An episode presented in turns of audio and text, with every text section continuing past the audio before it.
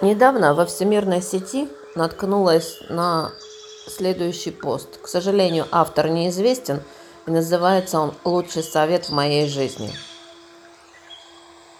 Зачитаю вам его. Я получил его от женщины-художника намного старше меня. Мне тогда было 20 с чем-то. Я жаловался ей на то, что не успеваю заниматься творчеством.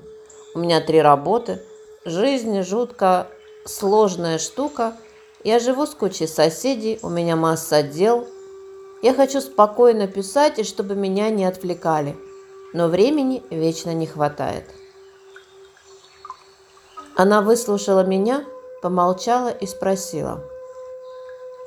От чего ты готов отказаться, чтобы жить той жизнью, о которой якобы мечтаешь?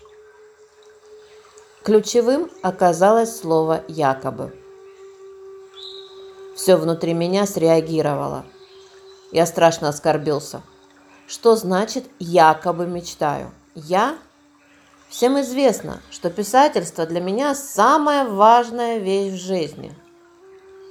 Она сказала, почему ты делаешь вид, что писательство самая важная вещь в жизни, если вся твоя жизнь принадлежит другим делам и целям?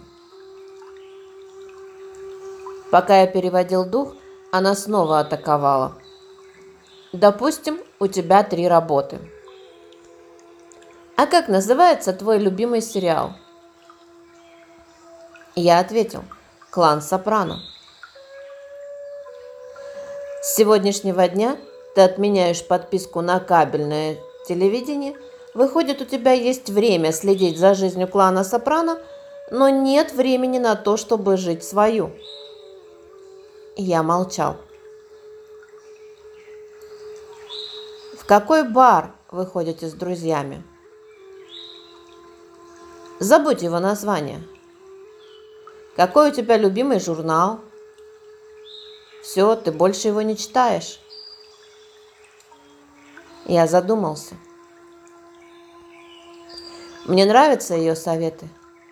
В них нет иллюзии под названием «ты можешь получить все, что захочешь».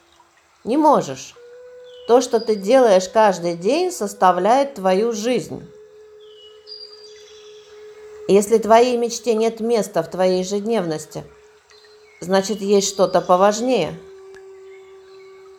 Единственный способ разобраться в себе – это перестать себя обманывать. В сутках 24 часа. Что для меня важно, а что нет – Только ответив на этот вопрос, можно накопить время и силы на то, чтобы стать кем-то, на то, чтобы стать собой. Замечательно сказано, и тут очень сложно что-либо добавить.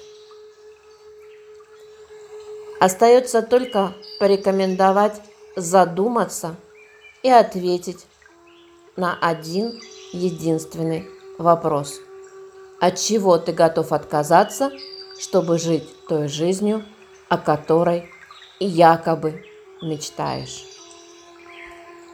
Добра вам, любви и процветания.